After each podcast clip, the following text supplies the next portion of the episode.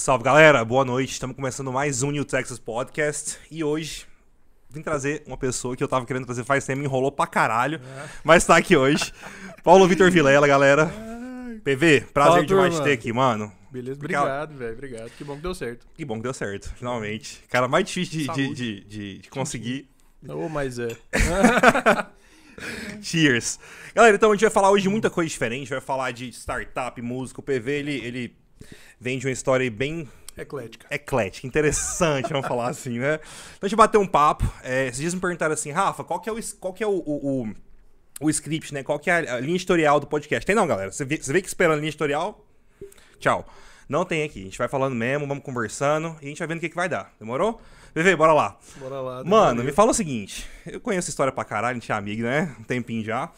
Mas eu quero que você, você- Porque eu adoro essa história, velho. É uma história maravilhosa, assim, a coisa mais engraçada que na face da Terra, no bom sentido. cara. No bom sentido. Mas, cara, me conta um pouquinho da sua vida aí. Você começou. Você foi cantor sertanejo. Essa, essa é a minha parte favorita. Você ter sido cantor sertanejo. Descobrimos um sertanejo aqui, né? Foi a parte favorita. E me conta isso aí, cara. Você, você não é daqui de Goiânia, você é de Palmas. E como é que foi essa história aí pra começar a Cara- sua vida no. né? Sua vida, em geral. Eu sou goiano, né? Por nascença, Aham. mas não, não de Goiânia. Eu nasci em Rio Verde, mas eu cresci em Palmas, no Tocantins. E eu vim, vim pra Goiânia há 11 anos, mais ou menos. Justamente pra seguir uma carreira de músico, carreira de cantor sertanejo. E, cara, essa carreira durou sete anos. Foi uma parte muito boa da minha vida, muito interessante. Que, inclusive, foi o que me deu insumo suficiente para fazer o que eu faço hoje, né? Uhum. Na, na, na área de tecnologia, mas voltado para o mercado da música. Então, foi esses sete anos, essa experiência, essa vivência de mercado de música. E, no meu caso, foi dentro do sertanejo, que eu considero uma vantagem muito grande, porque é o maior mercado hoje na indústria, maior quando eu digo em, em números, maior em, em arrecadação, maior em giro, enfim. Tudo, né? Então, foi essa experiência que me deu insumo suficiente para fazer o que eu faço hoje, Pra entendeu? ter o Music Place, né? Sem pra sombra de dúvida. ter montado isso daí. Mas, e- legal você falar do- da, da minha história, né? Porque ela é bem... É diferente, atra- né, cara? É bem, né? bem diferente do geral. E, me Mas- fala o seguinte: você começou com a dupla, né? Você tinha uma dupla, que era Paulo, Vitor e Felipe. Exatamente, eu tinha uma dupla sertaneja, chamava Paulo Vitor e Felipe. É, antes disso, pronto, larguei a, larguei a faculdade de Direito, oitavo período, para fazer, pra fazer dupla e cantar. Recomendo Palmas bastante, tava, né? quem quiser agra- agradar a família, agradar a mãe e pai, é legal. Larga a faculdade. larga a faculdade no finalzinho, fala assim, vou cantar. Vou Entendeu? cantar. É. Su- super interessante. Diga pra galera que quer agradar papai e mamãe. É. Larga a faculdade, Larga a vai, vai, vai faculdade, virar música. Falou, vou cantar. Mas é, foi mais, foi mais, foi bem por aí mesmo, né? Larguei, larguei a faculdade, vim pra Goiânia, a gente começou a cantar. Não tem jeito, aqui é polo, é indústria musical, é aqui, é o É. polo. Uma coisa que, assim, eu percebo, quando as pessoas indústria. começam a, uma carreira mais consolidada, elas começam a vir pra Goiânia. É normal isso aí, PV? No mercado sertanejo? Normal, cara, que é muito aquecido. Toda a indústria da música tá aqui, aqui tá cheio de estúdio, aqui tá cheio de bar, cheio de lugar que revela novos artistas. Todos os grandes artistas de, de Audiomix, a workshows estão aqui históricos, também, sim, né? Os escritórios também mais relevantes estão aqui. Então, associações de compositores, enfim. é, Goiânia é um polo, é uma indústria, é, a- é a- polo musical do Brasil, não tem jeito. E o forte que, naturalmente, É é, o Vale do Silício sertanejo. Não, não tem como. Exatamente, eu ia falar até Nashville, né? A Nashville, Nashville. Nashville. dos Estados Unidos Né? né?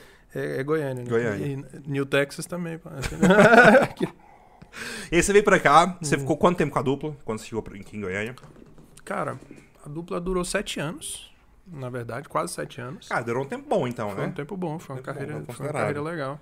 Nossa carreira foi uma carreira bem sucedida, do ponto de vista de atingir os objetivos que nós tínhamos à época, Entendi. que era ser empresariado pelo maior escritório de música à época, que era Audio Mix, Que era Audiomix. e foi onde o nosso projeto terminou, né? Mas do ponto de vista de ah, estourar, não, zero. Gente foi um artista regional muito bom, um excelente produto, muito bem visto dentro do meio, como um dos melhores produtos, inclusive à época. E era uma mas- aposta, né? Era. Era uma aposta. A Pô, dupla era uma aposta. Paulo Vitor Tá Felipe. louco. Era, era um, um produto extremamente bom, Entendeu? Cara, e é Eu bom mesmo realmente- porque eu conheço, já, já, já você mostrou bastante, é muito bom, Sim, cara. não. Musicalmente falando, é Se eu não acreditasse no, no projeto, à época eu não teria, vai, mudar a minha vida inteira pra fazer isso, É. entendeu? Então, dado um, a- 300, até um 180, né? Exato, até por isso, exatamente por isso eu não comecei outra dupla. Eu recebi convites de, de outras pessoas para fazer dupla depois do, disso, mas se uma dupla que eu acreditava tanto, que realmente é, é, eu via um potencial e eu acreditava que aquilo ali fosse ser uma empresa de sucesso, não deu certo, então a chance de outra dar certo que eu não acreditasse, para mim era nula, sacou? Uhum. Então, nesse momento, cara, exatamente cinco meses após o final da minha dupla, eu comecei a desenvolver realmente o projeto que eu desenvolvo isso, que é literalmente para resolver os problemas pelos quais eh, o meu projeto não foi para frente. Você entendeu? Entendi. Porque a minha dupla faliu, que se- a grosso modo é resolver os problemas do mercado pré-lançamento da música no Brasil. Entendi. Entendeu? Então, se eu não tivesse passado pelas dores, eu não as saberia e não conseguiria resolver. Você não estaria aqui Então, hoje trabalhando exa- né, no, no Music. Place com esse projeto. Sem sombra Então, de dúvida. de- dá pra dever aí um tanto pra dupla. Basicamente, toda, tudo que eu aprendi, né? Tudo que eu aprendi. Foi, foi, foi muito bom, na real, né? Foi, sou tá louco. Maravilhoso. E depois que você, que você acabou a dupla, você ficou cinco meses aí parado até vir a ideia do Music Place. Foi, na verdade, é, é uma. É engraçado, porque é o seguinte, eu comecei a compor antes até É, porque você é compositor também, tem esse Exatamente. detalhe, né? eu, Tem eu, eu detalhe. comecei a compor, eu dei. é, vai, vou, vou falar que eu dei sorte. De a maioria das. Eu compus muito pouco ao longo da minha vida, mas a maioria das músicas que eu fiz eu consegui liberar. Então eu consegui uma liberação de música. A primeira música que eu fiz foi para Bruno Marrone com com Jorge Henrique Rodrigo, é, com outros parceiros, todas as minhas. Tem poucas composições solo. É, liberação de música para Marcos Bellucci, para Guilherme Santiago, Israel Novaes, é, Luan Estilizado, enfim. São poucas composições, mas as minhas composições sempre saíram. E Uhum. n- eu nunca despertei, à época, o impulso de continuar compondo, saca? Que era uma coisa que eu deveria realmente ter. Então, quando você estava cantando, você parou de compor. Cara, sabe quando você realmente não dá muita atenção para uma coisa que é muito boa Uhum. E que é, é o que abre portas no mercado, é que é a composição, e, e você meio que deixa isso de lado. Sendo que eu, eu tinha uma aptidão, eu deveria ter insistido mais nisso. Mas, então, já falo para quem quer tanto iniciar uma carreira musical e para quem quer manter uma carreira musical, compor é fundamental. Você está criando matéria-prima para o seu próprio projeto. A, própria tá Marília, abrindo- assim, abrindo ela, portas. Ela, ela tá onde está hoje muito porque ela compõe, né? 100%. Marília, Thierry, a gente tem in- É. inúmeros Thierry. compositores. Thierry. o Matheus Aleixo, meu amigo, um abraço, é nóis. É, é o melhor exemplo pra mim.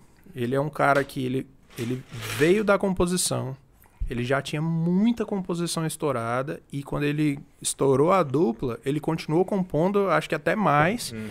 Então ele sempre retroalimentou aquilo ali, aquele projeto dele e de outras pessoas, e aquilo ali é uma, é, é uma renda paralela, uma linha de monetização robusta, extremamente saudável, extremamente gostosa de, de, de, de se viver, entendeu? Então ele para mim é o melhor exemplo de, de artista é, bem sucedido e focado, sabe? No, no que realmente gera valor para ele. E, e isso é legal porque muita gente tem dúvida, né? Como que funciona essa monetização em cima da composição? Então vai lá, você é o compositor, você compôs e como é que é? Você cede a música, você vende a música, você tem participação, como é que funciona? Cara, a composição. O, o compositor ele normalmente ganha dinheiro em dois momentos. No momento em que ele cede esse direito de gravar para um artista, Que já é a primeira coisa, né? que é ou uma liberação ou uma exclusividade, é a cessão desse direito de, de gravar a música e trabalhar ela, que varia ali, vai, uma liberação em torno de 3 a 6 mil reais e uma exclusividade, pô, tem de todo preço, mas é mais caro porque nesse momento você entende que o artista realmente acredita naquele produto e Uhum. acha que, que vai dar um retorno razoável. Então ele realmente aposta em comprar aquela exclusividade. Então a música ela pode ser de vários artistas. Eu posso ceder para três artistas diferentes. Pode, pode. Se você vende uma liberação de uma música, mais de um artista pode gravar Entendi. e usufruir dela. Se você vende uma exclusividade, você não pode mais vender outras liberações. As liberações que já existem continuam normais, só que o único artista que tem o direito de trabalhar essa música no mercado, realmente investir nela, ir pra cima de rádio, enfim, Uhum. é o artista que tem essa, essa exclusividade. Entendi. Ele é o cara que tem o direito de pôr a cara ali no, no mercado para aquela música. E de vez Esse em é o primeiro dá momento. treta, né? Dá demais, dá direto. Pô, tá louco. Normalmente dá, dá treta pros dois lados, né? Dá treta pra artista que quer pagar barato, paga liberação e aí não quer exclusividade. Aí a música e aí estoura. a música estoura com outra pessoa, ele briga com o compositor. E dá muita confusão também pelo lado do compositor, que às vezes nem pergunta pro artista antes de vender exclusividade pra outra pessoa, saca? Aham. Tipo, você comprou a liberação da minha música, chegou outro interessado, botou dinheiro na minha frente, ele vai e vende. Sendo que os, Em vez de você falar, na- cara, no ó, meu ponto de vai querer? vista, no meu ponto de vista era perguntar pra você, falou, "Ó, fulano tá me oferecendo aqui uma exclusividade, você tem interesse em trabalhar a música? É. Mas enfim, cada um tem uma ética profissional e eu respeito. Cada um é cada um. Eu respeito isso. É, então, esse é o primeiro momento de monetização através de composição. E o segundo momento é, de fato, na arrecadação final, na execução pública, na execução digital. São os direitos que são recolhidos através da execução dessa obra sua em outros Que é o, estabelecimentos. o ECAD. O ECAD é o escritório de arrecadação que é responsável por esse trabalho, né? De arrecadar, De arrecadar dis- e passar o dinheiro. Exatamente, distribuir através das associações para os donos dos direitos, vai, autorais e conexos, é, os seus valores respectivos, Sim. entendeu? Então são essas duas formas de monetização, basicamente. Beleza. E você compôs bastante. Você compõe hoje em dia ainda, PV parou. Cara, não tem muito tempo de compor, eu gosto. Uhum. Eu gosto muito de compor, eu queria realmente ter mais tempo para compor, mas acho que no último ano eu compus duas músicas, tem duas semanas, quando eu tava lá em São Paulo, no, no, no estúdio do Dudu Borges, e tinha uns amigos meus compondo lá. Acabei minhas reuniões e acabei compondo duas músicas com eles, achei excelente, eu tava com saudade de compor, mas eu, eu realmente quero ter mais tempo, separar mais tempo para voltar a compor, entendeu? Acho é, é gostoso, é um exercício legal e é um ativo muito bom de se alimentar. Porque você tem um pico ali de receita e depois aquilo vai diminuindo. Todas as músicas. Mas dá acordo- dinheiro. Dá, pô, você é louco. Muita grana. Dá. Uma música estourada na mão, vai, de um, de Um compositor, compositor com mínimo de educação financeira, ele resolve a vida. Entendi. Entendeu? Se o cara não for deslumbrado, né? Bem- bem- repito até a- o comentário. O mínimo de educação financeira, O mínimo, né, cara? o cara consegue resolver a vida. Com uma música? Uma música Ah, estourada. Então, então o Thierry tá bem demais da conta, hein? Poxa. Tranquilo. Opa. Tá tranquilo. Forgado. Igual o calça de palhaço. Aquele, não, não brincadeira, eu não sei das finanças pessoais. Mas, né, Mas que ele já estourada, cara. Que ele já teve bastante arrecadação, já teve. Sim, isso é, é Público. sabido. É, Sim, ele tem bastante música estourada, bastante hit, né? sim. Muito, muito hit. PV, beleza, vamos lá. E agora, Music Place. Como é que foi isso daí? O Ah, que, tá. que é? O que, que é o Music Place? Como que funciona? Porque, cara, primeira vez que você me explicou, eu falei, caralho, velho, que, que negócio mais Legal, né? massa. né? Legal, né? E assim, e, e, de fato, assim, não é uma coisa muito simples de se explicar. Acho que a melhor pessoa pra explicar é você, porque você Cara, entende, né? O negócio é seu. E, o- e o pior é que é simples. Depois que você entende, é, é muito simples. Sim. Entendeu?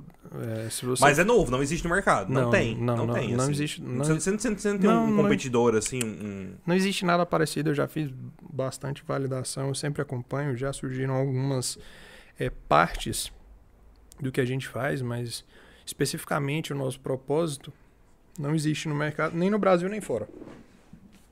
Então, cara, começou com a questão da composição.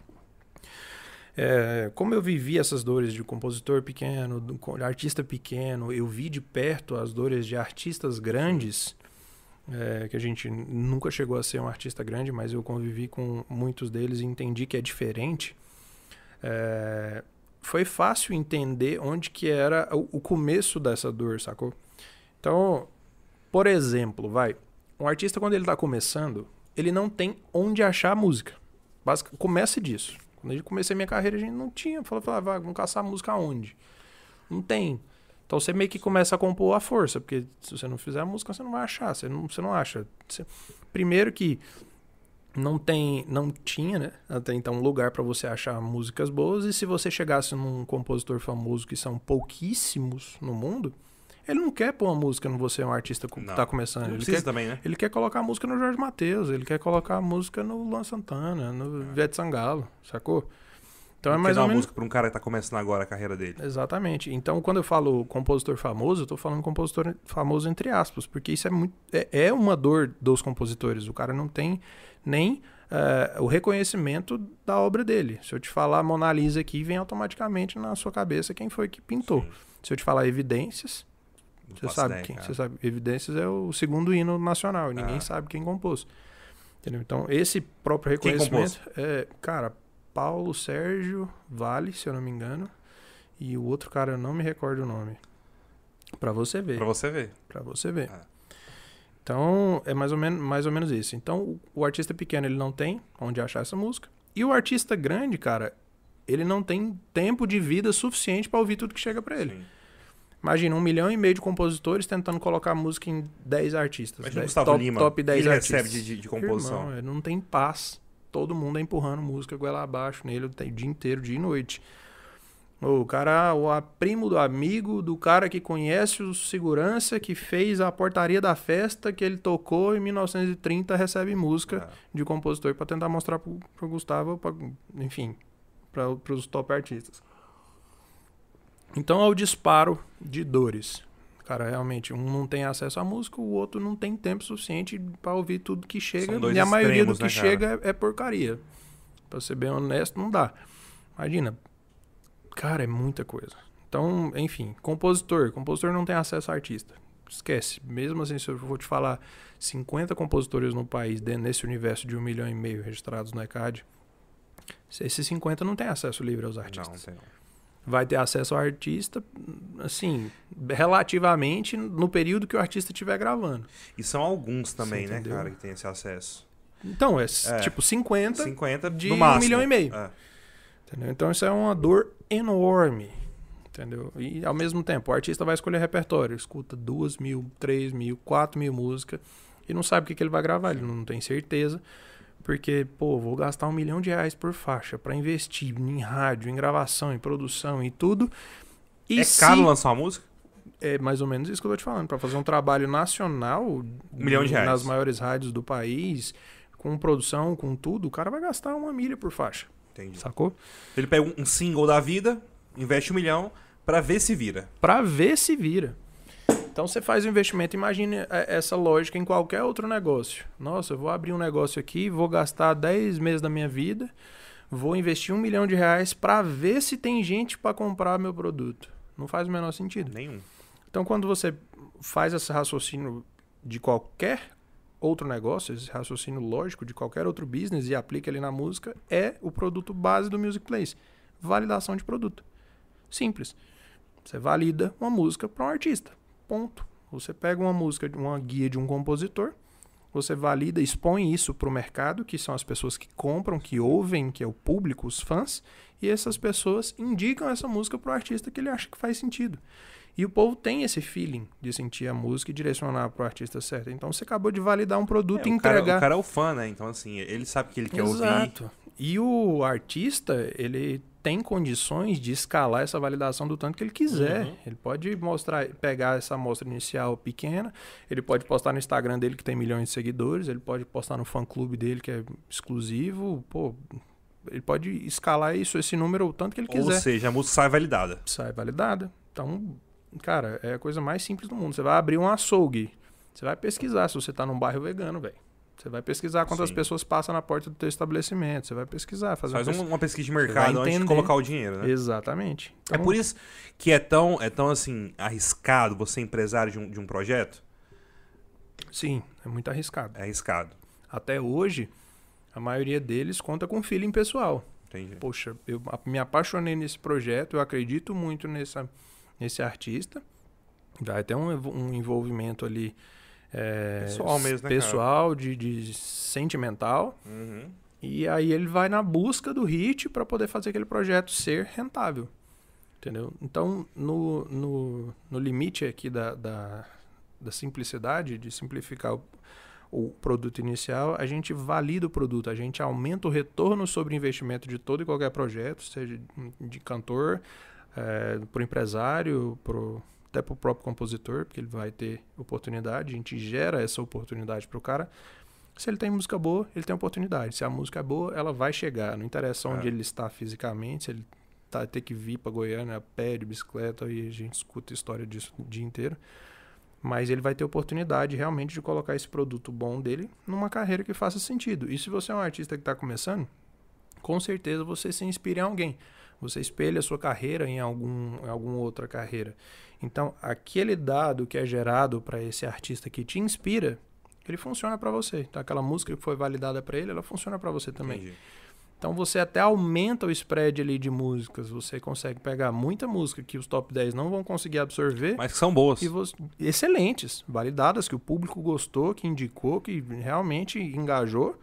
E você distribui isso para todos os centenas de milhares de outros artistas que não têm é, condições de nem lugar, nem ambiente para achar uma, uma música boa, entendeu?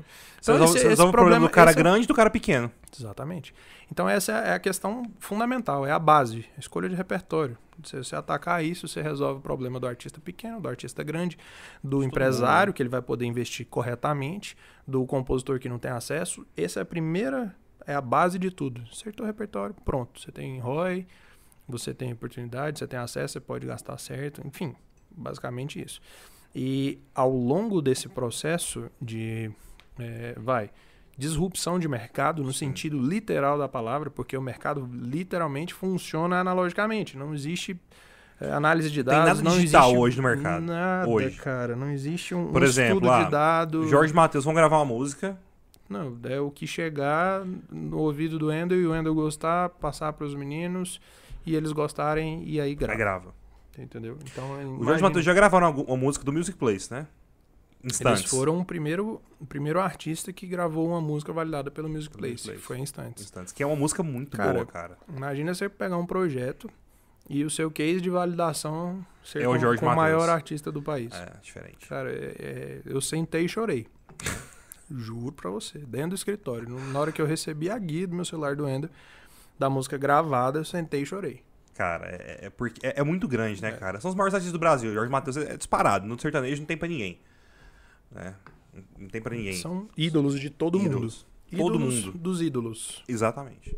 Basicamente Exatamente. isso. Então, cara, é, a partir daí, a gente é, continua crescendo e criando novos produtos para atender as outras necessidades de, mercado, das outras personas, de produtor de empresários, enfim, editoras, gravadoras, enfim, todos os produtos a gente vai, é, a gente já colocou na nossa esteira de produção para lançar na hora apropriada cada um deles, entendeu?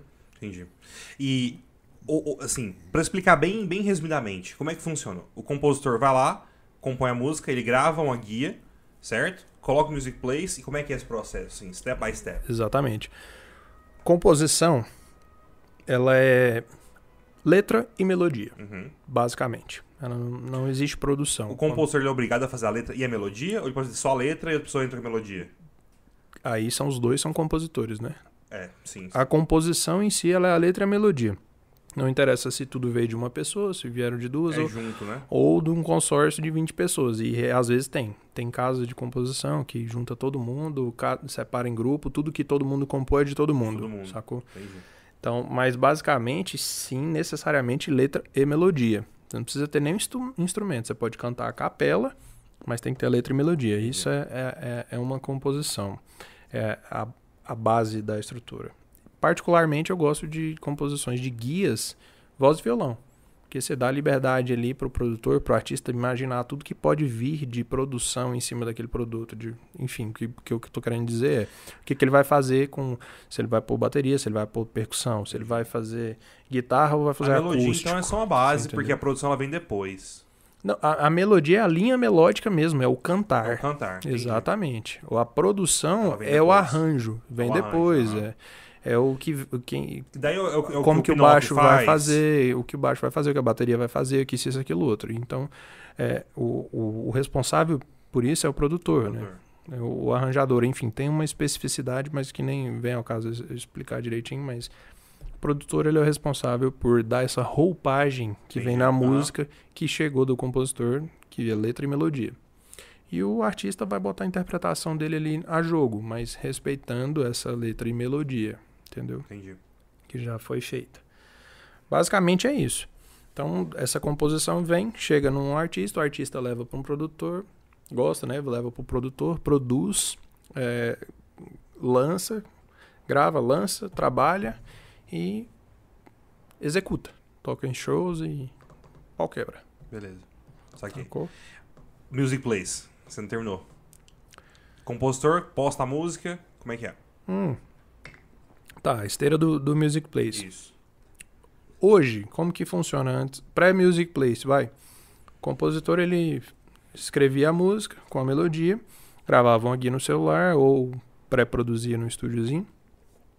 E ele não tinha o que fazer. Ele tinha que dar um jeito dessa música chegar no artista. E, cara, Difícil, né?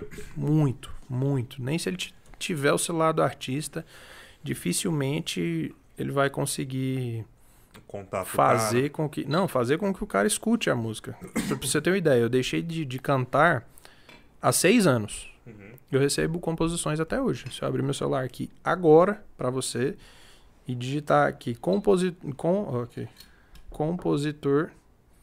Eu não vou nem mostrar pra câmera, mas eu vou passar o dedo rapidão aqui, ó. E tudo isso aqui é compositor.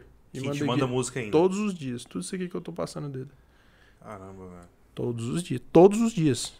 Sem exceção. Sábado e domingo, feriado, dia santo, Natal, virada de E é ano. assim que funciona. O cara Assim que insistindo, mandando música. pra- Cara, eu parei de cantar há seis anos.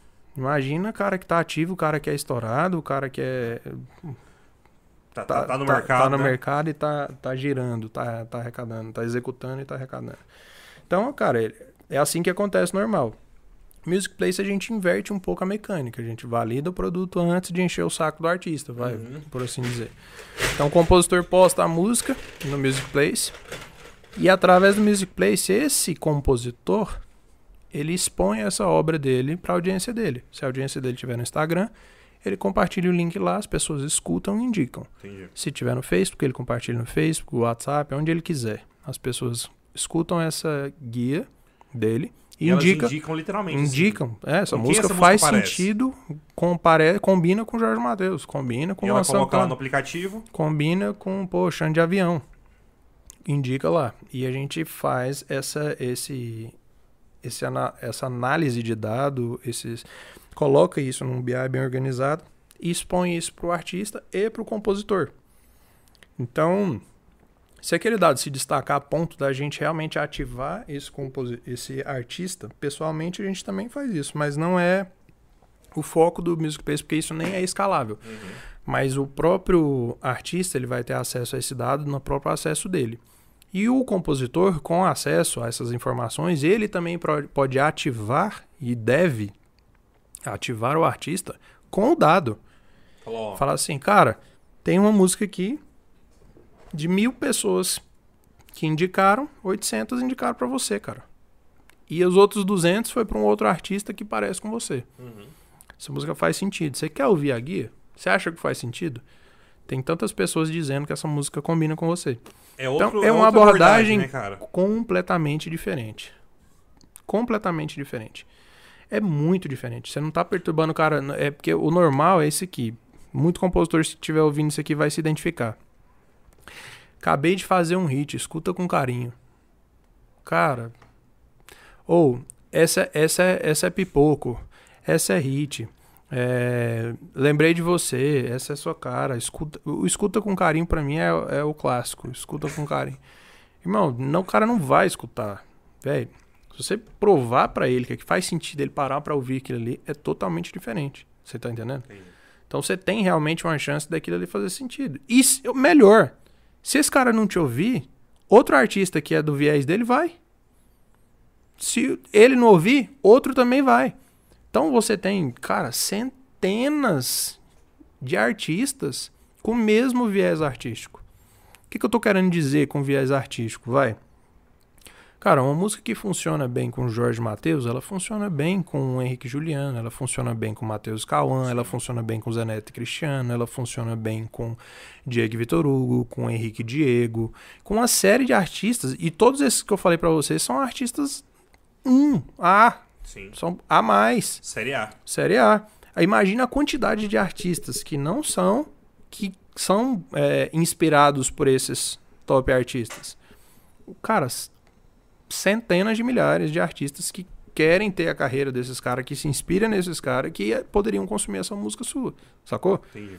Então é mais ou menos isso. Cara, se um não grava, tá, beleza. A informação continua válida. Funciona para outro artista, funciona para outro, funciona para outro. E eu te digo sem sombra de dúvida, muito melhor do que você acertar um artista grande é você fazer um artista ficar grande. Com certeza. Cara, eu prefiro mil vezes criar um Gustavo Lima do que pôr uma música no repertório do Gustavo Lima. O Gustavo já é estourado. Aquilo ali não vai mudar a carreira, não vai música- mudar a carreira uma música dele. pra ele ser mais uma música só, né? É uma cara? música. Mais uma, mais uma boa. Agora pergunta pra ele se ele lembra de ca- o cara que compôs Gatinha Assanhada, você tá querendo o quê? É. O tchê tchê tchê tchê. Ele sabe. Balada boa. Ele lembra É. e ele tem um carinho enorme pra essas pessoas. Você tá entendendo? É, é diferente. Você acertar um artista estourado é bom. Não tô falando que é ruim, é ótimo. É, para mim é o segundo melhor. É o segundo melhor Sim. plano. O primeiro é estourar um artista. É pegar um cara desconhecido, o cara pegar a sua música, virar um hit, você estourar aquele cara. Aquele cara vai te ouvir pro resto da vida. Aquele cara vai ter um carinho enorme, uma gratidão eterna por você. Entendeu? E você vai ganhar muita grana. Entendeu? Basicamente, esse é o plano A. O plano A, exatamente. E o, o Music Place hoje, ele, ele é, é, tá rodando, tá prontinho, o cara pode ir lá postar a música agora se Pode, ele quiser. pode. Pode baixar. Mostra pra gente um- uma música aí do Music Place, só pra gente ter o cara ter noção como é que funciona. Pronto, eu vou mostrar uma música Mostra o que você gosta aí. que foi gravada já por um artista, que aí vocês podem ouvir ela no no Spotify, que é a minha queridinha, pra falar bem a verdade pra vocês. Pode pôr o microfone aqui, vai. E ela, ah, eu tô com a eu tô com a versão de testes, mas funciona do mesmo jeito.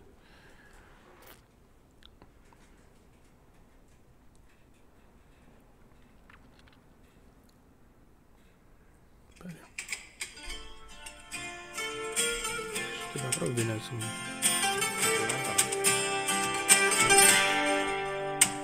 Hum, já não sei onde começa eu e nem onde termina você. É. Bem feito, né? Uma guia pré-produzida. Na voz do compositor que chama. Flavinho Tinto. Monstro. Se joga seu cabelo pro lado direito, postou no tá querendo o cara foi lá, achou a música massa gravou.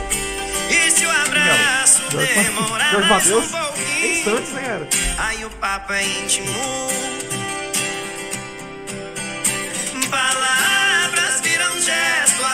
Já sabem o caminho.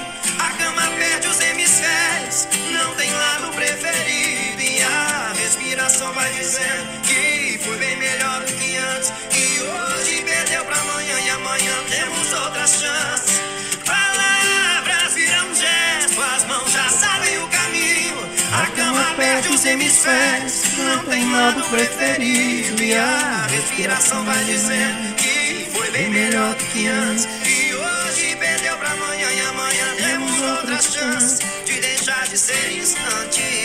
E aí ela foi indicada pro Jorge Matheus várias, várias vezes. E aí eles decidiram, Exatamente. decidiram gravar. Exato. Cara, e é um hit, né? É um hit, pô, tá Essa louco. música é muito, muito É uma boa, música que eles não gastaram um real de divulgação da música e a música deu um retorno gigantesco. Gigantesco. Gigantesco. E o custo deles foi o quê? Zero. Custo, custo, pagou o custo de produzir, custo de produzir, basicamente. E pagar o compositor. Sim. Só. Só. Não teve empurrar nada em rádio, goela abaixo de, de ninguém, entendeu? E isso dá uma diferença milionária, se Você tá pensar, louco. Você tá louco. Custo, custo de aquisição ali, zero. Né? Zero. É, tipo, Barato demais. exatamente. E aí, se um artista, você estava explicando isso, se um artista grande receber a música e ele não gravar, essa música ela pode ser indicada para os menores é, Sim, automaticamente? Como é não. é, esse dado ele funciona para todos os, os artistas. Um artista pequeno, por exemplo, que ele passa o estereótipo dele ali, passa pelo processo de perfilamento, a gente entende quem que é aquele cara. O dado que é gerado para um artista grande é espelhado nesse artista pequeno, que, se- que faz sentido, exatamente. Entendeu? Então, o artista pequeno também, cara, consome do mesmo, da mesma forma. Sacou? Existe uma, uma relação entre esses artistas que, é, que não é fácil de se desenhar, mas ela é real. Quanto mais informação essa pessoa fornecer pra gente, mais a gente sabe, vai saber o que entregar pra ele, como gerar valor pra ele, sacou? Boas músicas, bons, bons produtos. Ótimo. E, e enquanto business, ah, o Music Place ele se encaixa em startup. Sim, Né? na verdade, em alguns produtos, né? A gente tem o espírito de startup, né? Pela, pelas características básicas Porque e é a de forma de pensar. É, não, mas é, o o conceito de startup ele não é só empresa de tecnologia, na verdade, Sim, É é um- crescimento rápido. é um modelo de negócios que ele tem que ser escalável, repetitivo, não ter limitação geográfica e não validado, vai, vamos dizer assim. Uhum. Então, a partir do momento que você entende quem que é o seu público, você validou seu produto, você tem um product market fit ali bem eh, definido, você já validou aquela empresa. Então, agora você só vai escalar ela. Você escala ela melhor com o espírito de startup, porque você vai se movimentar rápido e você vai se movimentar de forma eficiente. Mas eh, você já é uma empresa, entendeu? É diferente. E, e me fala um pouco dos desafios de trabalhar com tecnologia, porque eu sei que não é fácil, cara, assim, você, você, você ter uma empresa... Porque o seu core business é tecnologia, Tecnologia. né? Não é, não é música, não é Exato. nada disso, é tecnologia. Porque é um aplicativo que eu sei que dá um trabalho pra você da porra. Sem tamanho. Cara, o problema é. pro- toda área tem suas peculiaridades, né? O problema de tecnologia. E eu vou dizer que eu acho que. É, se não o maior, um dos maiores problemas de toda e qualquer área é pessoal. São pessoas. É montar um time é, engajado, aculturado, eficiente, produtivo, é, apaixonado o suficiente para se doar o tanto que é preciso. Uhum. Então, basicamente, uma startup, normalmente, você tá, cara, tentando fazer milagre com o mínimo possível de, de, de despesa no menor tempo possível. Então, você engajar pessoas a fazer isso junto com você é o grande desafio, sacou? Então, é, minha maior dificuldade foi montar o time especificamente de engenharia. Um time de engenharia de software que fosse, tivesse essas características que eu acabei de, de descrever para você. O resto você aprende. Tem muita informação disponível, cara, para tudo que você precisar. Então, se você realmente quiser, você vai encontrar. Entendeu? Então, aí vai da evolução pessoal de cada empreendedor em querer buscar, ir atrás e e entender, saber da sua urgência em realmente resolver o que você tem para resolver. E, cara, não desistir. Não, não desistir, porque a maioria desiste. E eu digo sem sombra de dúvida, o, que, o cara que é caro, né, PV? o cara que começa a fazer por dinheiro, ele desiste muito rápido. Você não passa o que tem grana, o que precisa passar por grana. Você fala, não, tem mu- muitas outras coisas aqui mais que eu consigo grana mais fácil. Sacou? Então o cara tem que realmente É. querer. Então, É, ter assim, fé, eu, eu ser sei a quantidade apaixonado. de, de, de dinheiro e de tempo que você já investiu no Music Place, né? Que é, é bastante, né? E, e- e, assim, mas é porque é o seu propósito. Vai, vamos, né? dizer, vamos dizer que já foi investido aí uns dois hits em direito, em direito autoral, vai. Com dois hits de direito autoral. Os dois hits, não dava pra resolver umas duas vidas aí É. de, de, de investimento. E, Não. cara, não arrependo nem um centavo. Nem um segundo, nem um minuto. Mas é porque é uma coisa que você acredita muito, Sim. cara, né? E se eu não tivesse vivido na pele, eu não acreditaria tanto, eu não teria tanta determinação, tanto foco, tanta é, dedicação mesmo, saca? É uma mudança muito grande. Você Total. sair do estilo de vida de noite, de viver de noite, boteco, bebida, e cachaceiro, né, trem e tal, não sei o que, já bebi bastante. Cachaceiro, hoje em dia toma três Hoje em dia, fica, "Ah, não nossa sei que senhora, lá. cara, eu tomo duas long neck A dessa gente- por a gente mês. Sai pra, a gente sai pra tomar uma cerveja, o Paulo Vitor toma três e fala, ah, vou parar. Fala, ah, porra, Paulo Vitor. Quando eu chego na terceira. Quando né? chegar a terceira. Antigamente virava garrafa de uísque e trem Vamos deixar essa história pra lá. deixa pra lá, deixa pra lá. Mas eu já, já, já fui bom nisso hoje em dia, meu amigo. Já foi. Não, porque aí a minha produtividade no outro dia ela cai pra mais da metade, aí não dá. Aí... Porque, cara, é uma virada de chave, né? Você parar de ser cantor e virar businessman, empreendedor, Né? né? Empreendedor, assim. É, é- é muito diferente. Porque artista tem uma vida de artista, né? Empreendedor tem uma vida de cão. É mais ou menos isso. Tipo, tipo isso. tipo isso. A maioria dos artistas tem uma vida de cão também, mas não é o que aparenta, não é mesmo? É, pelo, pelo menos a gente não sabe, né? Assim, se É. tiver, a gente não tá sabendo. Vamos parar por aqui. né? mas é mais ou menos isso. Vida de artista é, só aparenta mil maravilhas, mas na real não é bem assim. O artista de... Como que é esse cenário sertanejo? Demora, assim, demora. Esse background. Você conhece Não, não, bastante. não só de sertanejo, cara, de qualquer, qualquer ambiente artístico. É, o próprio, a própria profissão de, de, de artes, de qualquer arte que você for é, elencar aqui, ela não é bem vista. Que é- isso é um. Cara, isso é. perdão da palavra, é ignorância ainda das pessoas. Sim. Você fala pra uma pessoa que você é compositor, a pessoa vira pra você e fala assim: beleza, mas você trabalha mesmo com o quê? Qual que é o seu trabalho? Irmão, compositor bem sucedido, ele faz milhões por ano. Quanto tempo essa pessoa que tá perguntando, quantos anos da vida dela ela vai trabalhar pra fazer um milhão? Entendeu? E é, cara, tem compositor. Eu conheço compositor, cara, que faz milhões por ano.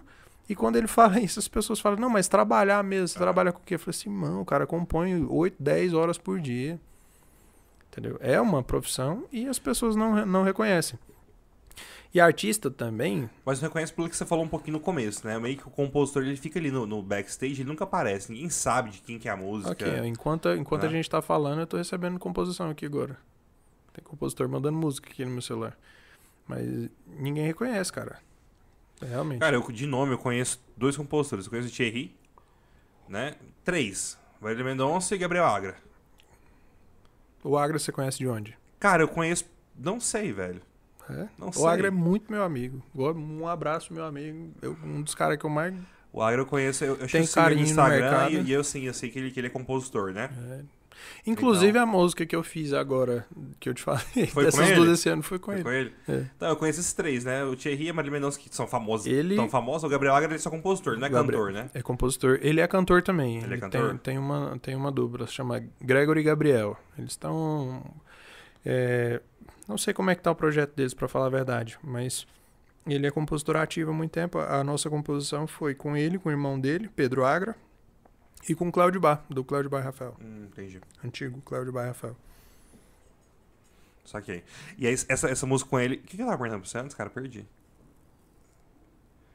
Não lembro. Caralho. Tu tava- Bateu aí já. Ba- Bateu a cerveja, né? Não. A gente tava falando do, do, dos, De reconhecimento. compositor- Você falou que compositor, conhecia isso, três, o exatamente. Thierry, Marília e tal. Então Isso, você conhece isso, o. Thierry e a Marília de artista, De não artista, como não de compositor. compositor, não.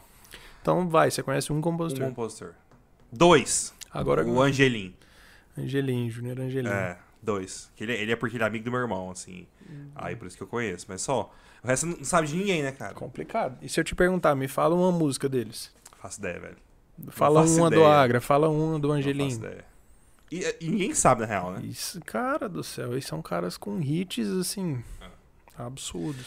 Entre vida de, de, de, de cantor aí, porra louca, e empresário, o que você prefere, cara? Ai, ai, depende. Qual é o seu conceito de, de, de sucesso? Não, porque eu preferi ser artista. Eu, mil vezes, se eu fosse, se eu soubesse É? cantar, Paulo Vitor, Então, seu, então, tava é, cantando aí, bebendo cerveja a noite inteira, uísque, trem, é porque eu não sei cantar. então varia muito o seu conceito de sucesso ao longo da vida. Sim, sim. Entendeu? Então, dado o momento da sua vida, eh, você valoriza outras coisas. Então, você tem sucesso relativo ao que você está esperando, que você quer da sua vida. Eu, sem sombra de dúvidas, te respondo isso sem pensar nem por uma fração de segundo. Eu me considero infinitamente mais bem sucedido hoje.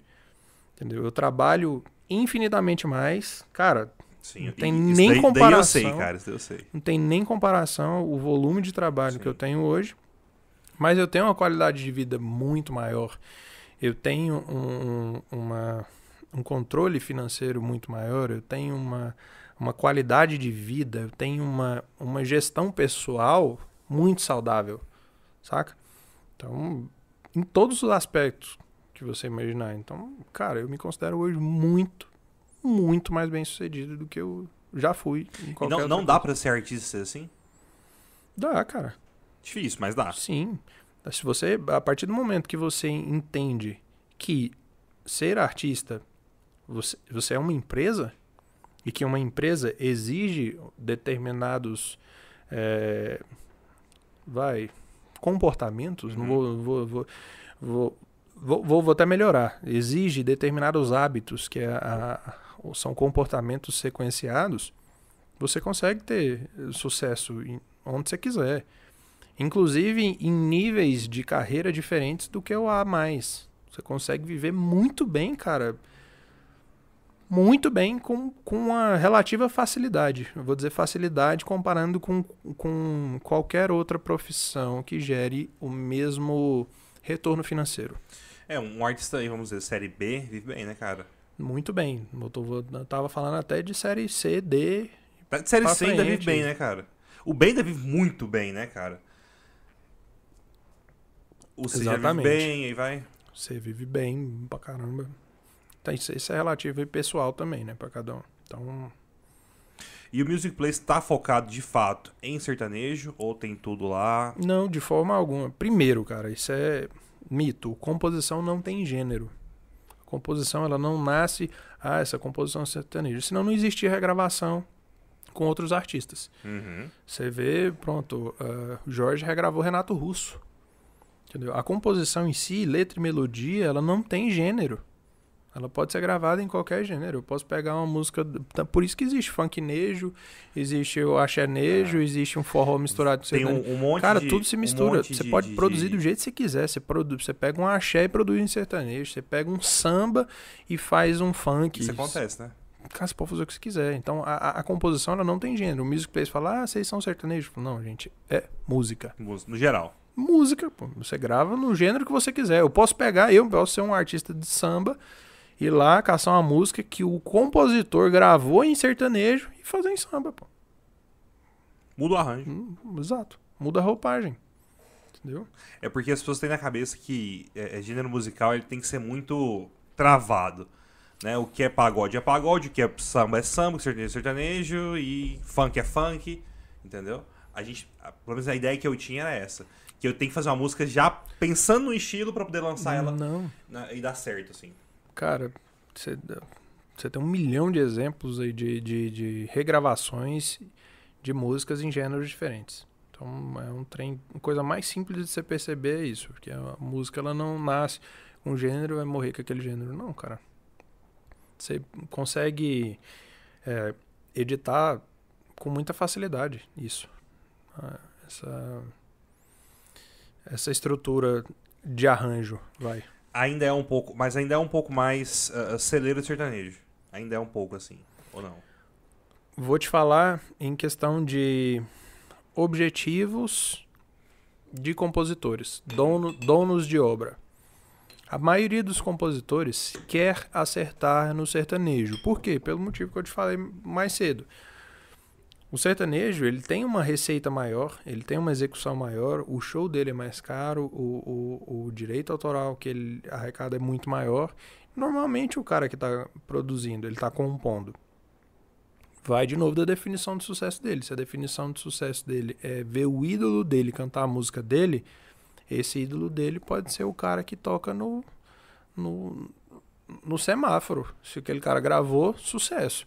Mas se o sucesso para esse cara for receita, dinheiro na conta, ele vai tentar acertar com um cara que gera mais execução pública. E onde que isso está acontecendo? Mais durante o maior período de tempo dentro do sertanejo. E por que que eu os quotes aqui?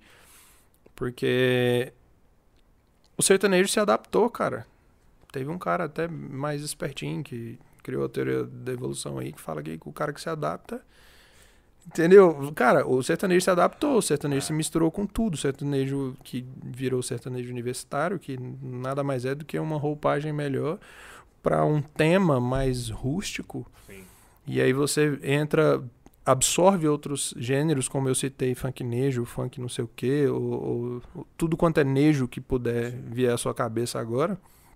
É essa adaptação, essa adaptação, essa elasticidade do sertanejo que faz o gênero ser tão é, interessante financeiramente falando. Você tá entendendo? E ele se man- manter como se manteve pelos últimos, vai, 20 anos. Entendeu? Em alta constante. Em alta É, constante. eu acho que hoje é o, é o- é o- é o estilo número um Cara, é do, o, do Brasil, né? o sertanejo, entre aspas, é o MPB atual. É o, é o É. estilo mais popular. É, um, É. é você tá entendendo? É o que as pessoas mais escutam. É o que é o que toca, é o que arrecada. Então é o que os, os compositores querem acertar. Então é natural que nas composições, nas guias, eles já é, tendenciem a guia para um, um gênero mais sertanejo, para um estilo mais sertanejo, sacou? Por- só por esse motivo. Sim. Basicamente Ou um isso. cara que compõe sertanejo, ele não consegue compor outra coisa. Compõe o que quiser, cara. Não tem. Tem essa não. Tem não. Tem compositor Quando- de sertanejo, compositor de hip Ele tanto, tanto, tanto compõe o que quiser, porque a própria música que ele fez pensando no sertanejo, ela pode ser gravada em samba, ser gravada em- no que ele quiser. É só trocar o arranjozinho ali. Sim, cara. Basicamente isso. Então, sendo Entendi. bem. Você só compôs sertanejo até hoje. Uhum. Que eu me lembre só. Deixa eu... Acho que sim. Acho que sim. Eu comecei a fazer uma música meio eletrônica, meio internacional há um tempo, mas não, nunca ninguém gravou não. Você fe- fez música em inglês? Sério mesmo? E eu nem lembro. Juro por Deus. Sério? Sério. Faz quanto tempo isso daí?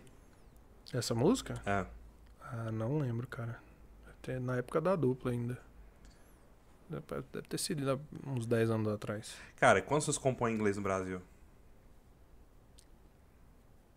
Zero? Sei lá, cara.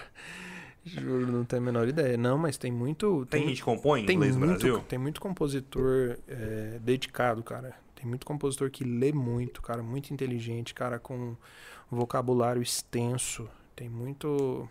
Tem muito bom artista. Compositor é um artista. Com certeza. Mas gente- eu, voltando assim aqui pro, pro inglês, a gente não vê composição em inglês, cara. Em artista gravando, ou composição. Às vezes o cara grava uma composição lá de fora. Ou eles estragam uma composição de fora. Tipo, o Luan Santana e a mina lá estragaram. Ziba. Te dei um exemplo agora. O Ziba é um compositor muito bom que compõe as músicas em inglês. A maioria do- dos hits do Alok é do Ziba. Ah, o Ziba é verdade. Hear Me Now, enfim, dentre outros. Ziba. É É, é um exemplo perfeito. É o, é o que compõe em inglês que a gente conhece. E que a gente muito conhece. E compõe muito bem. Porque ele estourou a Loki. Não, não estourou a Loki, né? Não posso falar isso. Mas assim, né, as músicas dele são muito boas. Ele é um artista excepcional, no meu ponto de vista. Muito bom. Cara que eu tenho vontade de, de conhecer, eu não conheço ele. O Ziba. Uhum. Entendi. E me fala uma coisa, cara. Falar de inglês agora um pouquinho. Como é que é essa. não, aí, essa- aí você que vai me falar. Que isso, velho. O que, que você ouvia quando você morava lá nos Estados Unidos? Cara, eu escuto basicamente RB. É. Eu escuto hip hop, né? Que RB é uma variação do hip hop. É, Eu escuto pop. E é isso, cara. Go- Artista top of mind. Cara, Top of Mind, eu gosto muito de Justin Timberlake. Eu acho que ele é. Velho, o Justin pra mim ele é um artista completo. Cara é. Showman, né? Showman, velho. Show, man. Pra quem nunca viu, assistir lá o Super Bowl do Justin, pra mim aquilo lá é um espetáculo. Bruno espetáculo. Mars o cara é também. muito. Bruno Mars é muito bom. É, os caras são muito, são muito pica. Mas é, é, eu escuto isso. Até hoje em dia. Hoje em dia eu escuto um pouco mais música brasi- brasileira, assim, entre aspas. Que eu gosto de, de hip hop brasileira e trap. Né? Então, assim, é uma coisa que. é- é- e eu também sou fã pra caralho de sertanejo. Ao mesmo tempo, eu sou fã da Marília Mendonça número um. Abraço Marília Mendonça, não vai ver isso aqui mesmo, mas foda-se.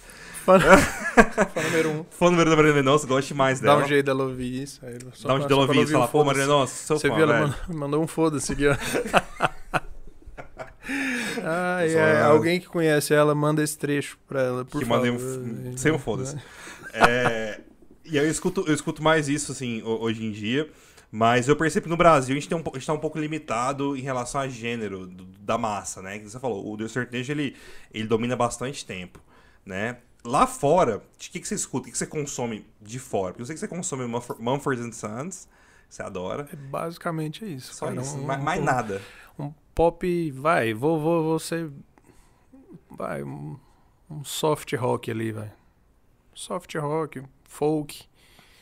Ah, gosto muito de rock antigo. Anti- é, cara, a gente ouviu bastante é, é, Já. um- esses dias.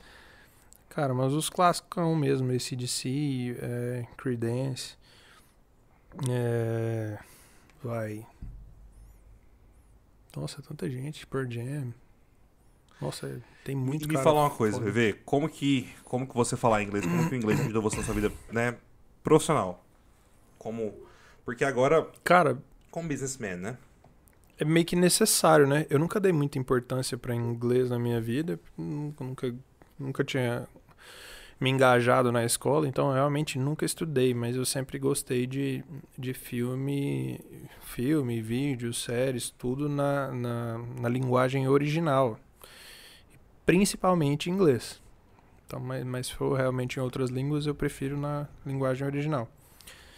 E isso treinou bastante o meu ouvido e por eu não ter aquele viés de escola de inglês, eu não fiquei com aquela pronúncia viciada de Sim. Hi, how are you? Entendeu? Então isso pra mim é terrível. Terrível. Então, Aquela pronúncia de, de CD, né? Você escutava o Exato, CD e ficava repetindo aquela exatamente. mesma pronúncia, Então, milhares de vezes. ver filme e realmente prestar atenção no áudio fez muito bem pra minha pronúncia. E a Virgínia fala que eu sou papagaio, que eu fico imitando, imitando tudo exatamente igual, então isso foi muito bom pra minha pronúncia. Eu realmente comecei a estudar inglês, a primeira vez foi com você, Foi comigo. por conta do business realmente, porque a, a- de vai um ano e meio pra cá eu tenho bastante reunião em inglês.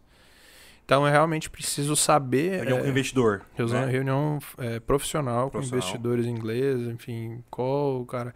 E às vezes um inglês diferente, inglês britânico. É, então realmente estudar foi uma necessidade que surgiu com o business, entendeu?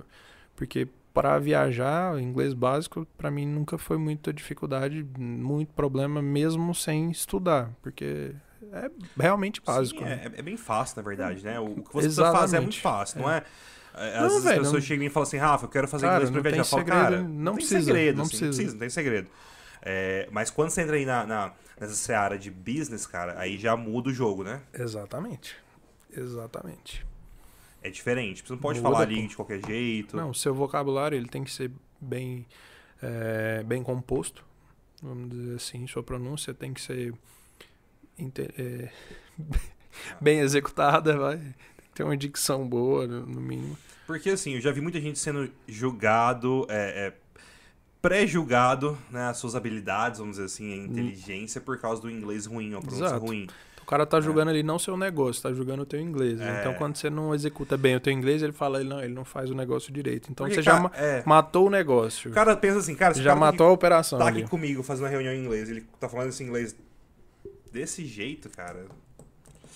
Né? O cara pode julgar diferente por uma coisa que na realidade. Não, não, não é que pode. Isso vai acontecer. Vai acontecer. acontecer. Se você precisar fazer. Você falou, audiência. Precisar fazer uma reunião com alguém em outra língua, tenta ao máximo eh, dominar aquilo. A- pelo menos aquela temática, a, a- a linguagem, a, a postura do, do que você precisa realmente passar, porque vai impactar no resultado do- da sua reunião. O cara vai jogar muito a, a- sua capacidade de execução com base no, no- na- no- em como você está falando. no- O que que funciona pra você, pra você se manter com o inglês legal, até pra, até pra você chegar no nível que você chegou nas nossas aulas. Quando a gente chegou, cara, eu lembro que eu te falei, eu falei, PV, é o meu aluno mais doido que eu conheço. Exótico, né? Exótico, cara, Cara, porque assim, diferente. Você tinha uma, você tinha uma noção muito legal é, de vocabulário. A gente conseguia conversar na nossa aula, conseguia ser todo em inglês. Só que tinha umas coisas ali, alguns gaps, né, que precisavam ser resolvidos. A gente foi resolvendo Coisa esses de- gaps com o tempo, né? Fomos resolvendo. Mas assim, mas você já tinha uma bagagem muito boa, só faltava estruturar aquilo ali, que isso acontece com muita gente, inclusive. A pessoa tem uma noção de inglês, ela estudou sozinha, ela tem uma bagagem, mas é meio desorganizado. Tá faltando gramática, tá faltando, né, estrutura. Eu- o, o meu problema é que eu realmente nunca tinha estudado inglês. Então, às vezes eu sabia como conduzir a conversa inteira, sabia como eh, formular, às vezes, frases complexas, um vocabulário extenso, mas eu cometia erros de gramática de criança, de, jardim Básico, é. básico de pô, masculino e feminino. Então, é é crítico ao extremo, do meu ponto de vista. Então, foi. Eu imagino que eu deve ter sido desafiador para você. Cara, eu gosto de desafio. Mas. Eu gosto de ser assim. Mas. Mudou muito na, na- realmente na confiança com, com- ao conversar com pessoas é, que eu preciso realmente me comunicar corretamente. Porque quando eu realmente. Quando não faz muita diferença eu cometer um erro, não tem muita importância, não tem muito o que me preocupar. Não vai acontecer nada se eu pedir um frango errado num restaurante Não, nos Estados Unidos. não. Paciência, poxa. E aí é interessante O máximo falar que vai acontecer é você receber um prato que você não pediu. errado. É o máximo. Agora, você está fazendo um negócio com alguém e você é, é mal interpretado ou você passa uma informação errada, aquilo ali é crítico para sua operação. Sim. Então, essa, essa foi a, realmente a, a mudança de, de postura que eu tive que ter com relação a isso. E aí é interessante falar isso porque a gente tem dois extremos. né? A gente tem o extremo da pessoa que ah, ela só ela, ela não tá nem aí pro inglês dela. Ela, ela acha que o que ela tem tá beleza e aí tanto faz pra uma situação informal, tanto pra uma situação de negócio, que eu já acho um pouco complicado fazer negócio com inglês mais ou menos. E tem aquela pessoa também que ela é muito, muito neurótica em relação a falar perfeitamente não errar nunca, que dela se trava Trava mesmo. né? Aí o cara fala, porra, não vou falar porque eu vou falar errado. Mas não é assim que funciona. né? A gente tem que ter um meio termo pro cara conseguir se virar. Você já tem esse meio termo? Com Cara, eu acho que sim, cara. Sim. Eu acho que sim. Aos poucos você vai se soltando, né? Com, com relação a isso. Sua primeira reunião em inglês foi difícil? A primeira não, porque eu me preparei bem, então eu fui bem tranquilo mentalmente com ela, mas eu já tive reuniões difíceis, difíceis depois dessa primeira. Depois dessa primeira eu tive uma reunião bem perrengue, que a reunião foi para aquele cara que era, que era de Londres? tomou outro rumo, é, foi, Era aquele cara, né, você me falou. foi- tomou outro rumo, foi bem ruim. Não, na verdade nem foi essa não, foi outra. Essa do cara de Londres foi muito boa. Foi boa? Inclusive, foi com outro cara. Mas, cara, foi perrengue. Eu tava tendo dificuldade de, de entender o sotaque dele, a, a pronúncia dele tava bem diferente, não era uma pronúncia comum. E mesmo assim, eu consegui entender mais do que eu consegui responder ele, vai. Ele ele foi foi, foi meio complicado, mas enfim, de modo geral, não tá não, não tive mais outras reuniões difíceis, não, como essa. E o que, que você faz hoje pra ter contato com o inglês? Tudo em inglês, Tudo. tudo. Tudo que tem a opção de ser em inglês, Seu celular? tudo. Tudo, tudo, tudo. Celular, a língua até da, da, da, da minha Apple TV é inglês, é, tudo. A Amazon, É isso daí, velho. tudo em inglês. 100% da minha vida é inglês. O que dá pra escolher outra língua é inglês. Sempre. Sempre. Seu Apple Watch, tudo, que Tudo. você tá. 100% das minhas coisas são em inglês. E pra ver filme e tal, você assiste com legenda, sem já? Como é que você tá nisso daí? Tanto faz, pra falar a verdade. Mas ah, às vezes. Depende do filme. Não, é, tá, tá bem, tanto faz mesmo. Aham. Tá bem, tanto faz mesmo. Tem coisas. O, o negócio é que eu consigo fazer um exercício que a maioria das pessoas que eu converso não consegue fazer. Eu ignoro mesmo a legenda. Eu ignoro mesmo a legenda. Eu confiro a legenda quando acontece alguma coisa que eu não entendi. Uma palavra Alguma- que não, não uma- entendeu. Uma, palavra nova. Aí é um saco assistir filme comigo. Porque se eu acho uma palavra nova, eu volto. E aí leio a palavra como ela realmente é escrita em inglês. Perfeito. E a Virginia fica pé da vida. Grilada. Porque eu realmente eu volto. Eu escutei uma palavra que eu não entendi, aí eu volto e leio ela na legenda em inglês para saber como é que escreve ela exatamente.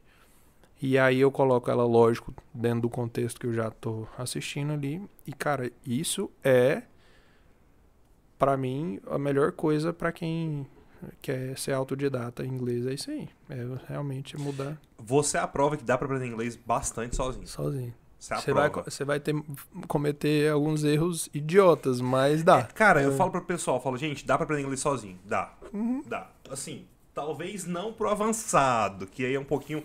É um Não, caminho não, mais, o- mais difícil. assim. O avançado dá pra você aprender sozinho, se você tiver a disciplina de realmente estudar. Uma não dá pra você aprender- né? Aprender ale- aleatoriamente. Sim. O que eu tô falando é, por exemplo, eu pegar. O, o sozinho que eu tô falando é eu pegar um, um- um material que existe, pronto, que seja eu comprar os teus livros, Uhum. que eu, eu já comprei os livros do Rafael, Já. aí eu pegar, parar de fazer a aula com ele, mas eu pegar o material que ele fez e realmente estudar. Aí então eu tô aprendendo sozinho, mas com material de alguém. É. Eu não vou aprender assistindo filme, eu não vou aprender inglês avançado. Entendeu? Isso é. É, e é até bom, esse, esse gancho é bom pra dar uma dica pro pessoal, que é o seguinte, é, pessoal que tá, tá querendo estudar inglês sozinho e tal, eu acho que até pro básico, cara, é interessante você saber o básico, sabe, você mesmo ir atrás, porque quando você chega pro, pro professor, você tá com uma bagagem boa e os- o nosso trabalho vai ser muito mais rápido, Exatamente. né? Porque assim, o que, que é o básico? Vamos Vai lá. ser mais o que, que é o eficiente inglês básico, dinheiro. gente? É o seguinte, a pessoa que... O básico, ela- o que eu mais falo pros alunos, você precisa saber vocabulário. Então, tem que saber vocabulário. Por exemplo, ah, table, né?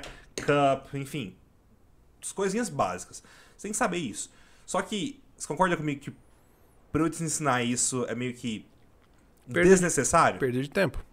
Então, se É. você quer ser eficiente, O vocabulário básico você consegue sozinho, cara. Se você estudar, você tentar fazer. Quando vai ficando um pouquinho mais, né, vai subindo de nível, algumas coisinhas vão ser necessárias o professor te dar um help ali pra te ajudar pra ser mais rápido. Mas de fato, cara, eu falo pra todo mundo tá aí. Dá pra, dá pra chegar num nível muito grande, muito alto, sem, né...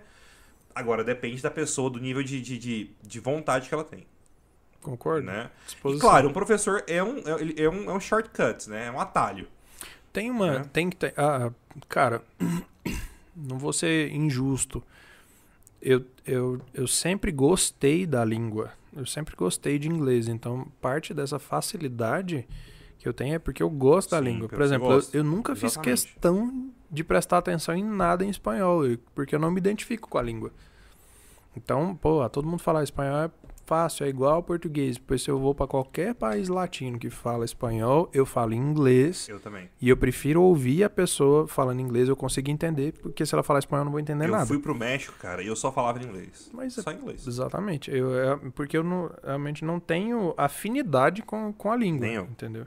Então, um, a afinidade com o que você está querendo é, para você. Dois, é, muda sua vida para o que você quer. Realmente, pega o seu celular, cara. A coisa mais básica do mundo é ter o celular em inglês. Isso a minha vida inteira eu deixei em inglês. Assiste realmente tentando ignorar a legenda e não tenha vergonha em repetir. Cara, repete. Se você escutou uma coisa, repete com a sua voz, com a sua. Tenta repetir a pronúncia da pessoa. Com isso você começa a- até a aprender de, é, sotaque diferente, É, né? sim, sim, sim. Às vezes eu fico brincando com o Rafael imitando sotaque indiano, né? Não vou fazer isso agora porque não é, é, é Não ético. pode. Não pode, Não mas, pode. mas dá, dá pra. Você aprende sotaque diferente, você Sim. aprende sotaque britânico, você aprende sotaque indiano, mas no fim do dia, o, o seu inglês ele é seu. Existe uma técnica, galera, que, É. que ele tá falando aqui, que é uma técnica que chama shadowing. O que é shadowing? É como se fosse uma sombra, né? Então você pega ali ah, um vídeo de alguém que você gosta. Eu gosto muito do Barack Obama. Quem, quem gosta dele aí, cara, coloca, porque ele é um cara que fala muito claro. Né? Um sotaque bonito, uma pronúncia bonita. Coloca ele lá, cara, e vai. Ele fala um pouquinho, você repete. Mais um pouquinho, repete. Isso pra pronúncia e pra, e pra o sotaque, cara, é perfeito, é o que você falou. É não ter vergonha de repetir, né? Ficar Uhum. Repetir. ali repetindo, repetindo, repetindo. Sejam papagaios mesmo. Papagaio, né? porque o inglês, cara, é repetição e, e quanto mais você tiver contato, repetir e entender, você vai aprender mais rápido, porque a, a- os sons, né, do inglês que você produz no inglês, muitas vezes eles nem existem em português. É. É por isso que o pessoal, quando começa a, a estudar, tem aquela dificuldade grande de, de pronunciar correto, de, de fazer aquele som da maneira certa, né? Não é fácil, mas é possível. Igual o TH, né? TH. TH. Por exemplo, Igual- é difícil. Eu tenho, tem, uma, tem uma frase que eu, cara, eu fiquei repetindo ela uma, uma cara.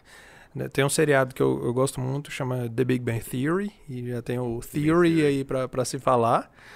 Mas tem um episódio que um dos personagens, ele fala uma frase pro, pro, pra, pra Penny falar pro Sheldon. Ele fala que a frase é This is an optional social convention. É uma convenção social não opcional, né? Ele, ele quer convencer o, o Sheldon de uma determinada coisa e ele não quer fazer. Aham. Aí explica pra ele que é uma convenção social não opcional. Aí ele fala, ah, então tá, então tá. Só que quando ele falou, this is an optional social convention, né? eu falei, caralho, velho, eu tenho, eu tenho que aprender a pronúncia correta disso. exatamente. This is an optional social convention. This is an optional social convention. This is an optional social... E trava e vai, e trava e vai, e trava E e, vai, até aprender É. falar exatamente. This is an optional social convention. This is an optional... é, véi, eu fiquei uma cara repetindo isso. E mas, aprendeu, cara, eu velho. aprendi. Né? Aprendeu? Então é isso, velho. Não tem papagaio. Mete, o pa- Papagaio, mete é. o papagaio que sai. tora o pau e vai, vai, vai estudando, vai, vai fazendo, né? Porque de, de fato não é fácil, né, PV? Assim, essa, essa, todo o processo, até você chegar no nível que você acha, falar, porra, agora tá legal. É um rolê, né, cara? É um rolê grande. E pro, pro pessoal que tá aí, ó, meus meus alunos, tá vendo, ó? Papagaio, galera. Repetir, repetir, repetir. Às vezes eu, cara, tem hora que o aluno pronuncia uma palavra errada, eu fico 10 minutos com o cara. Aquela pau.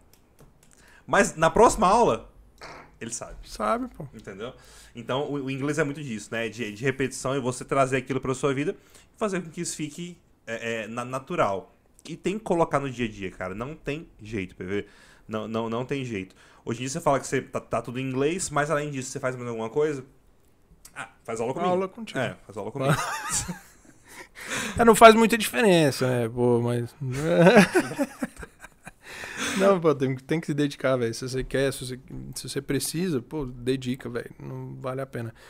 E, cara, não é, não é puxando sardinha, não, mas eu nunca quis, eu nunca consegui é, me identificar Isso é verdade. Você me falou no primeiro dia, na primeira aula. aula, cara. Você falou isso pra mim. primeira aula. É.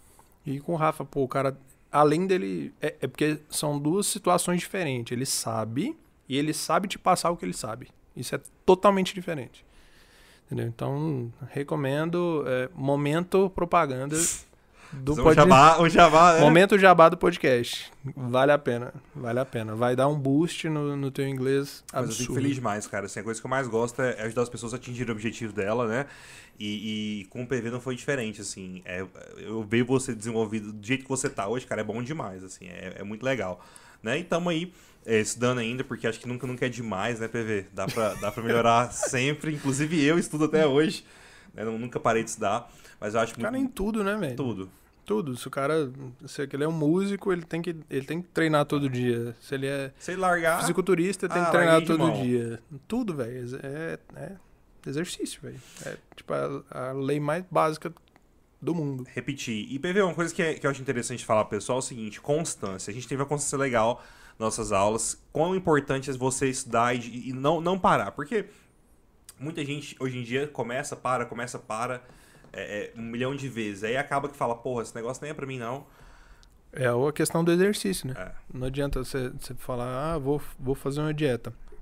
Come bem dois dias, aí come errado uma semana, depois come bem mais dois dias. Eu. Eu?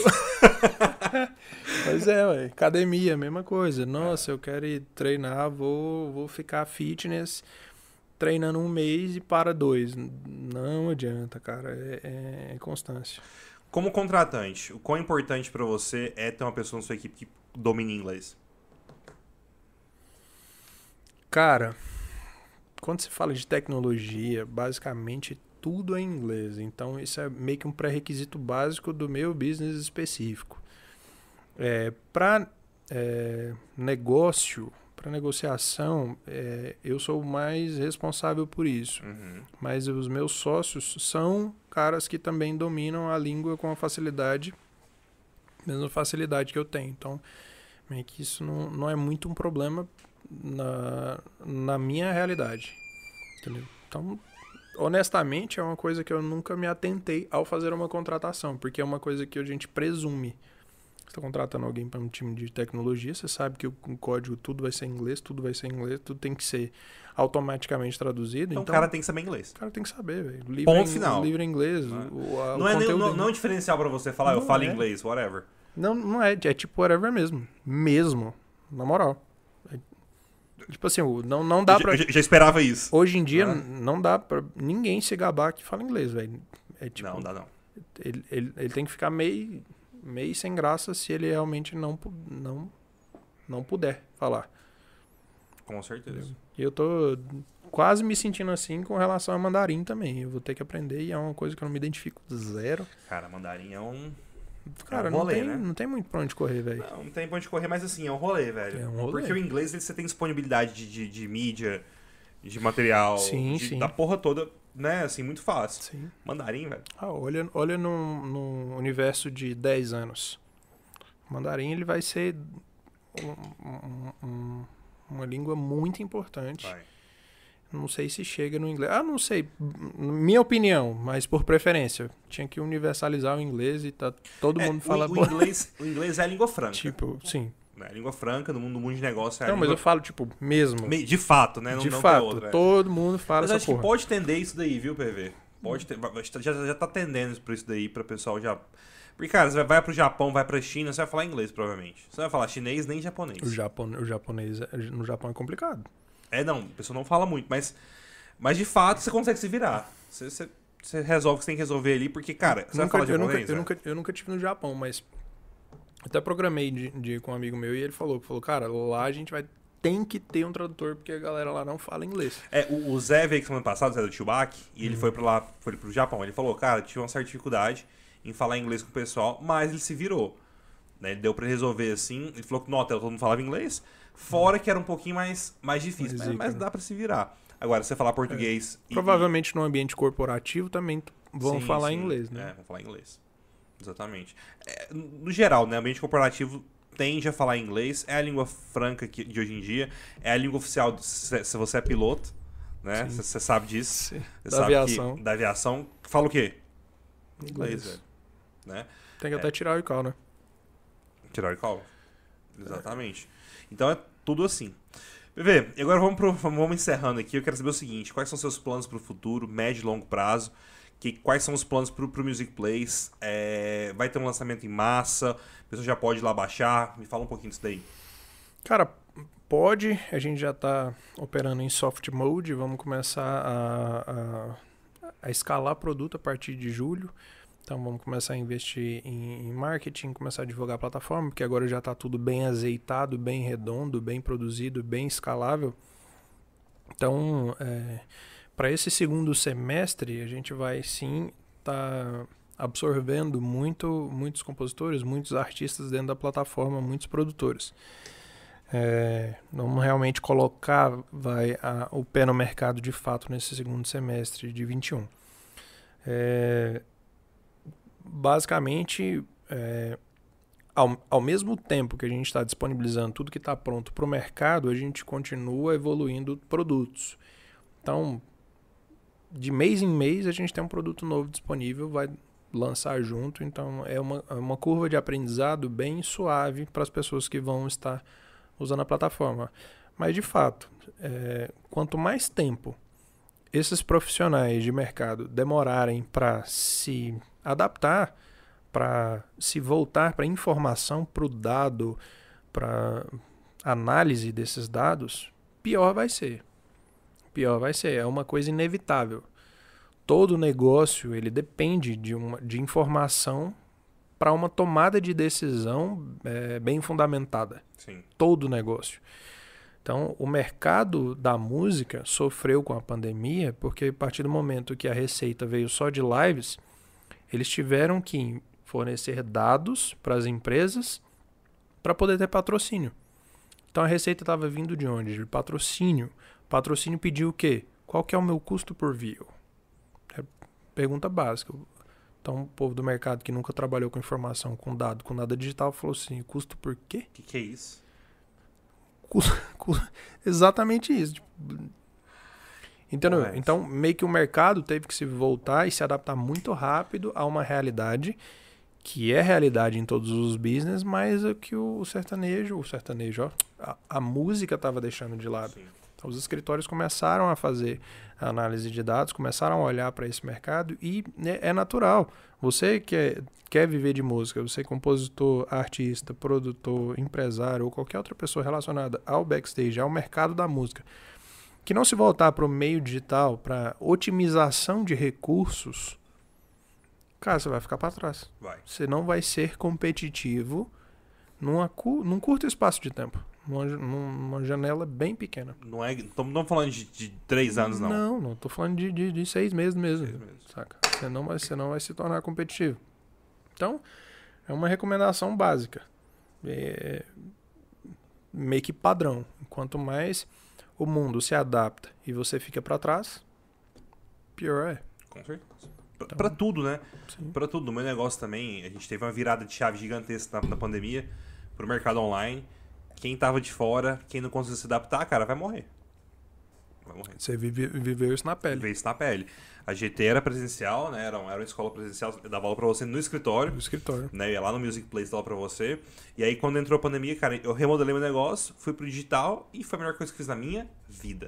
Aumentou, melhor seu, coisa que eu fiz na minha vida. aumentou na, na sua minha vida, assim. receita, aumentou Aumentou sua minha, qualidade minha de receita, vida. minha qualidade de vida, quantidade de professor, quantidade de aluno Bombou. triplicou, né? Então, é, é, foi muito bom esse e, e- eu tô muito atento a isso, PV. Eu tô muito atento, assim, nesse mercado digital, porque eu sei, cara, é o futuro você ter dados, você ter, você ter o que trabalhar, né? Porque no digital, cara, eu consigo, eu consigo a gente consegue, né?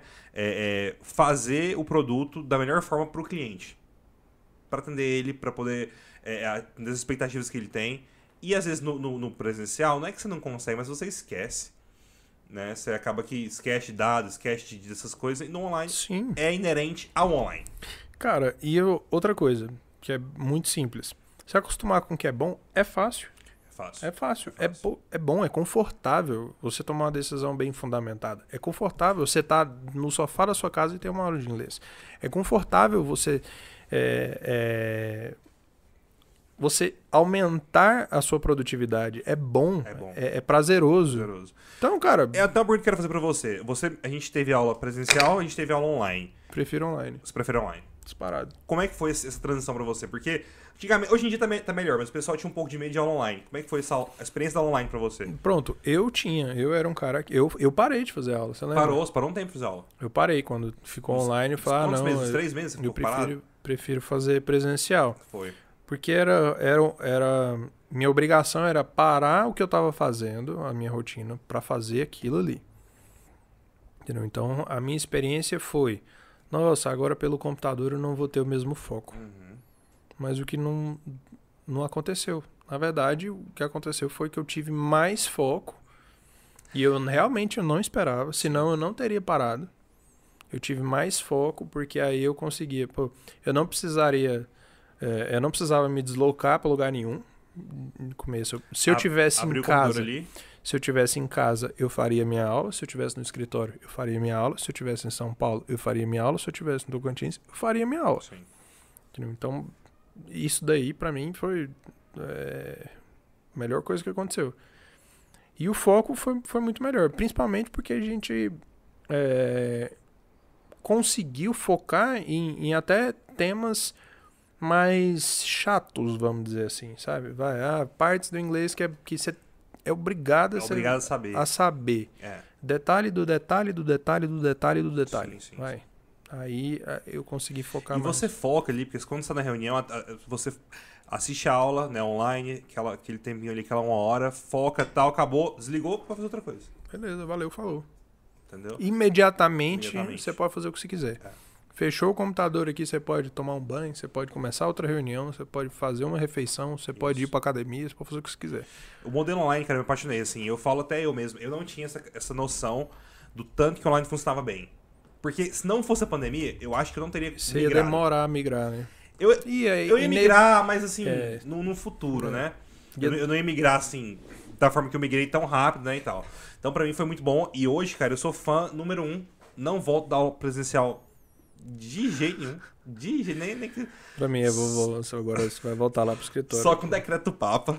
Entendeu? Porque é, é muito bom, cara. Funciona da mesma forma a aula, aula online, da aula presencial.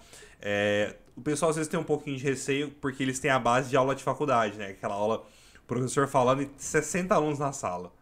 Aquilo ali é complicado, velho.